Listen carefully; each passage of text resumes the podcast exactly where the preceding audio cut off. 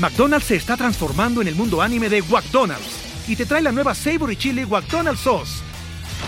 Los mejores sabores se unen en esta legendaria salsa para que tus 10-piece chicken wack papitas y Sprite se conviertan en un meal ultra poderoso. Desbloquea un manga con tu meal y disfruta de un corto de anime cada semana. Solo en McDonald's. baba ¡Go! En McDonald's participantes por tiempo limitado hasta agotar existencias.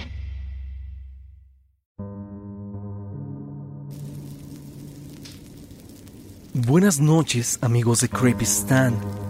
El día de hoy tenemos un relato extraño y aterrador. Tiene que ver con uno de los lugares más oscuros, o que por lo menos tiene un pasado negro en nuestra historia. Me refiero a Tlatelolco. Tlatelolco ha visto muchos eventos lamentables, como la caída de Tenochtitlan, donde muchos guerreros tlatelolcas cayeron en lo que ahora conocemos como la Plaza de las Tres Culturas los fatídicos eventos del 2 de octubre de 1968 con los estudiantes y el derrumbe del edificio Nuevo León el 19 de septiembre de 1985, con el temblor que sacudió a toda la ciudad en ese año. Tlatelolco también ha sido señalado por muchas personas como ser un lugar que tiene una carga negativa muy pesada si es que pasas por la plaza de noche. Y hay quienes aseguran haber visto fantasmas tal cual. Te hago toda esta introducción porque lo que estaremos viendo a continuación quizá tenga que ver con lo antes mencionado. Recuerda andar con cuidado esta noche, ya que si no lo haces, quizá tú puedas ser el próximo protagonista en una historia de Creepy Stan. Sin más, pasemos con este relato que decidí titular La secta de Tlatelolco.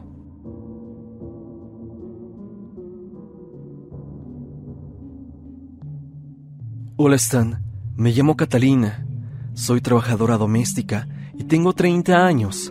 Soy originaria del Estado de México y en ocasiones tengo que ir a CDMX a trabajar, ya que anuncio en mi Facebook las labores domésticas que hago.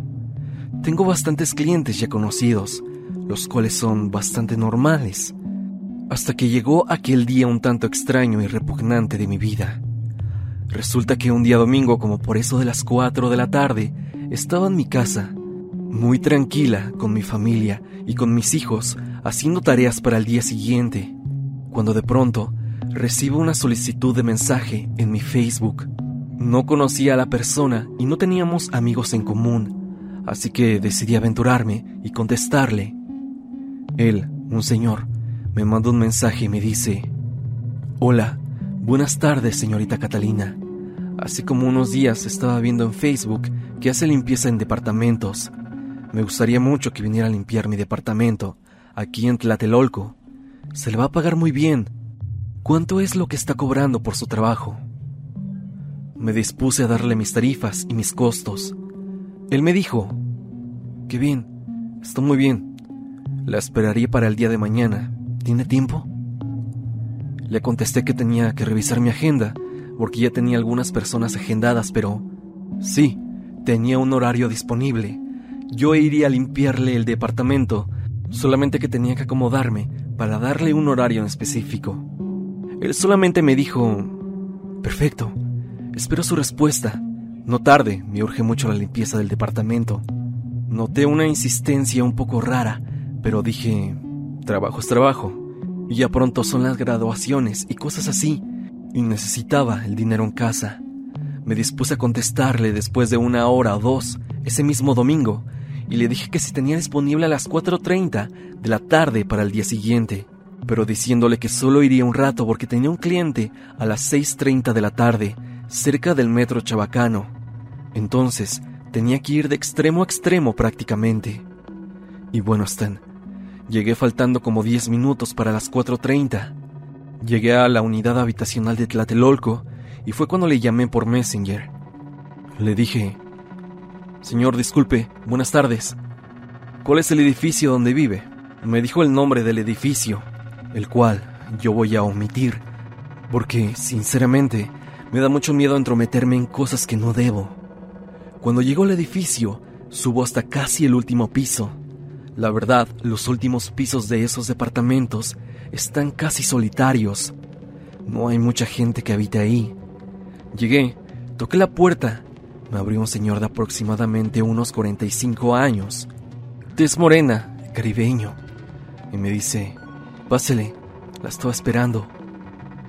Esa maldita forma en la que me vio y esa sonrisa tan rara hizo que me pusiera la piel chinita, pero ya estaba ahí y necesitaba el trabajo.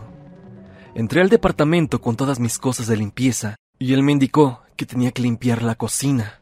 La cocina estaba sumamente sucia, cochambrosa, algo normal en el trabajo. Lo único raro que noté al entrar a ese departamento era que olía mucho a hierbas, como a canela, inciensos y cosas así. Lo raro viene aquí están.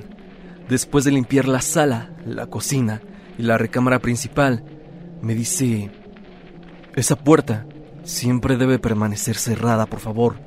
No la abra. La puerta estaba al lado del baño. El señor estaba en la sala haciendo cosas en una mesa, mientras yo seguía con mi limpieza. Te repito que la situación era inusual, pero aquello que me dijo de la puerta despertó mi curiosidad. Un hombre que a primera instancia era tan raro, ¿qué podría ocultar ahí? Me pregunté a mí misma. Fue entonces que después de pensarlo tanto y de ya haber casi terminado mi trabajo, fui y abrí la puerta muy discretamente. De esa puerta salía un aroma como a podrido. Tenía una luz muy tenue y entonces pude divisar algo que me sacó un enorme susto. Casi provoca que salga corriendo del departamento. Había un altar grandísimo, enorme, a un ser extraño. Era como un demonio o algo parecido. Cuando vi esa estatua gigantesca, me quedé petrificada. A los pocos segundos me hice para atrás y noté con la luz que había más estatuas de demonios y de cosas raras que desconozco y que jamás había visto. Había también veladoras, había sal tirada en el piso, flores, botellas de vino. En esa habitación, el aroma que salía provenía del incienso y de otras cosas que había en el altar. Olía horrible todo el departamento, pero sobre todo esa habitación. Era algo como echado a perder, pero solamente fue cuando yo abrí esa puerta que salió el aroma a flores putrefactas a su máxima potencia. Me quedé fría por un momento y salí de ese cuarto rápida y cautelosamente. Continuó con mis labores, disimulando como que nada había pasado o no había visto nada. Y de pronto escuché una voz. ¿Qué tal, señorita? ¿Todo bien? La veo algo pálida. Todo está bien, señor. Ya terminé. Y bueno, tengo que retirarme para otro servicio. Le contesté con una voz un tanto temerosa. Y es que realmente no había acabado, pero tenía que retirarme. Algo no estaba bien en esa situación. Me encantó cómo dejó la cocina, la sala, el baño y todo. Espero pronto pueda volver a venir a limpiar la casa, ya que lo que sigue es esa habitación. Él señalaba la habitación a la cual me dijo que no entrara. La verdad está muy sucia y ya necesita que le echemos una mano, me dijo. Yolada le contesté que claro, y que con gusto lo haría. Yo ya iba despidiéndome y estaba en la puerta de la casa. En ese momento tocaron la puerta y yo abrí. Era una persona delgada, extremadamente delgada, casi anoréxica. Abro la puerta y le digo hola, y ella me dice hola. Me pregunta que si se encuentra el señor, y le dije que sí. El señor venía justo detrás de mí. Él le dijo, vecina, saludándola de una manera muy rara y efusiva. Pero bueno, yo solamente agarré mis cosas y me despedí del señor. Él me dio la paga y me dio el doble de lo que yo cobraba. Le dije al tipo que su pago estaba mal y me dijo que me lo quedara, que había hecho un trabajo excelente y que le caí muy bien y que esperaba que volviera a venir para la próxima. Entonces yo tomé el dinero y me fui de ahí, pero me quedé pensativa y dije, ¿Será buena idea que regrese a limpiar el altar? Cuando yo bajé las escaleras sentí una presencia rara, como que algo me seguía, ¿sabes? Como cuando sientes que alguien está detrás de ti. En Tlatelolco, los departamentos son tan raros.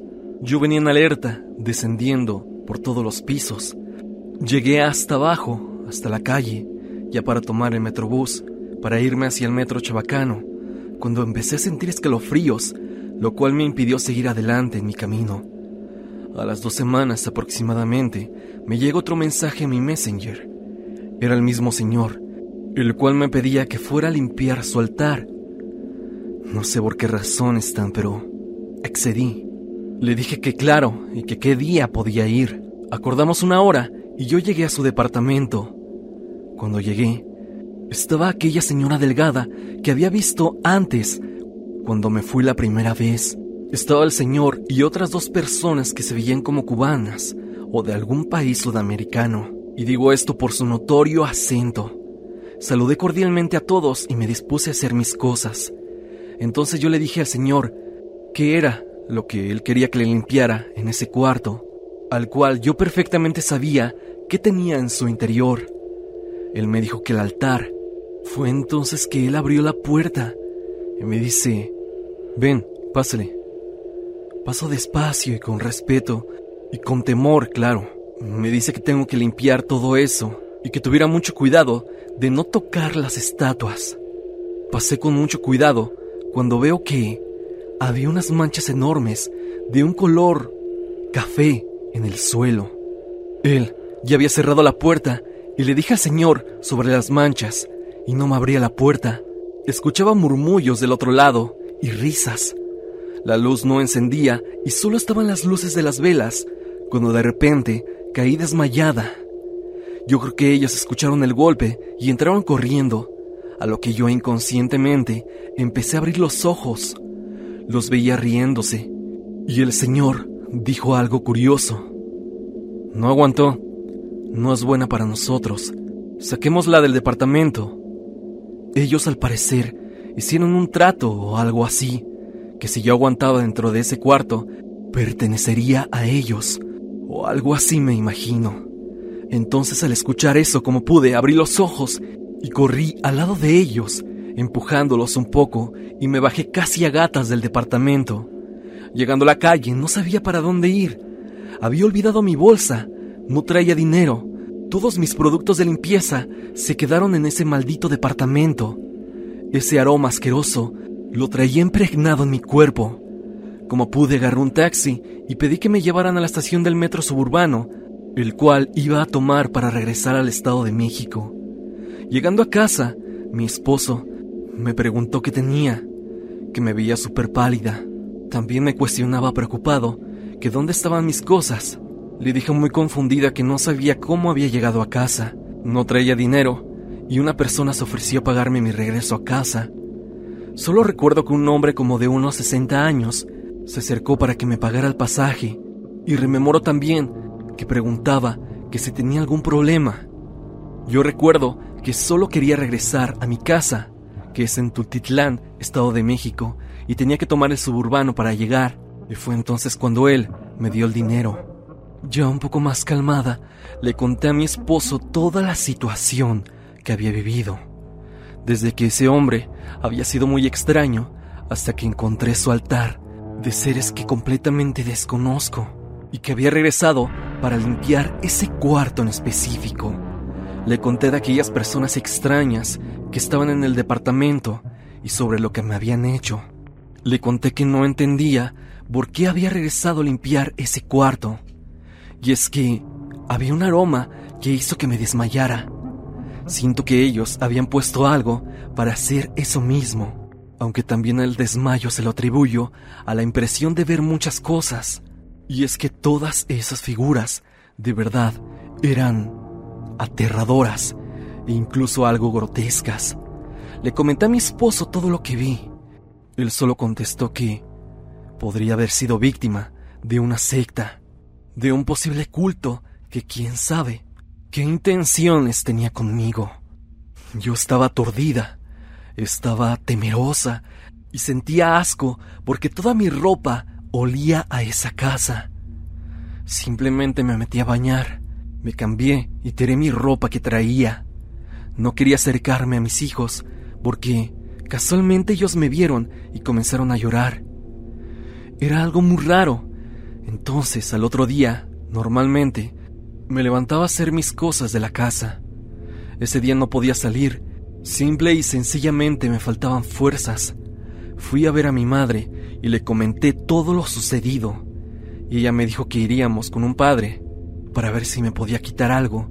Y yo le dije mejor que fuéramos a una iglesia cristiana, que era donde ella estaba yendo. Visitando la iglesia y haciendo oración, pude calmarme un poco.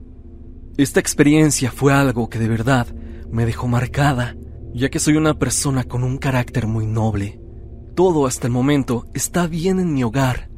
Mi salud y también mi salud emocional la estoy tratando con un psicólogo, ya que eso de verdad me impactó. De ese acontecimiento ya pasaron aproximadamente nueve meses, y ya no quiero recordarlo, y jamás volveré a aceptar un mensaje de una persona en Messenger que no conozca para hacer la limpieza de su hogar, porque nadie sabe lo que ocultan las puertas de alguna casa. Quiero terminar mi relato con algo que he pensado mucho durante estos meses. Este señor, el que vive en Tlatelolco, ¿ya ha hecho esto antes? ¿Ya había llevado a alguna chica para que hiciera la limpieza en su departamento? O peor aún, ha llamado a otras chicas, a otras mujeres para que vayan después de que yo fui a hacerle su limpieza. Eso es algo que me deja pensando mucho, ya que yo, ciertamente, creo que corrí con bastante suerte aquel día. He visto muchos de tus videos en donde hablas de cosas de Tlatelolco, y esto creo que se añade a todo el misterio que tiene este lugar. Hasta aquí el capítulo de Creepy Stand del día de hoy. Espero que te haya gustado. Hemos abordado un relato por demás aterrador. Un relato de una sub que considero yo tuvo mucha suerte de salir con vida de esas personas. Por lo que les recuerdo que siempre hay que andar con cuidado de todo lo que nos rodea. Y ahora dime, ¿tú tienes alguna historia similar?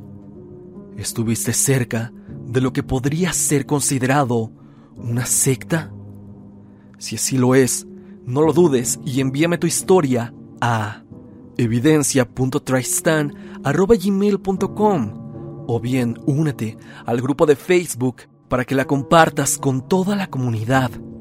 Recuerda también seguirme a través de Spotify para que me escuches mientras haces tus labores diarias. Sin más que decir, no te olvides de que yo soy Stan y te deseo dulces pesadillas.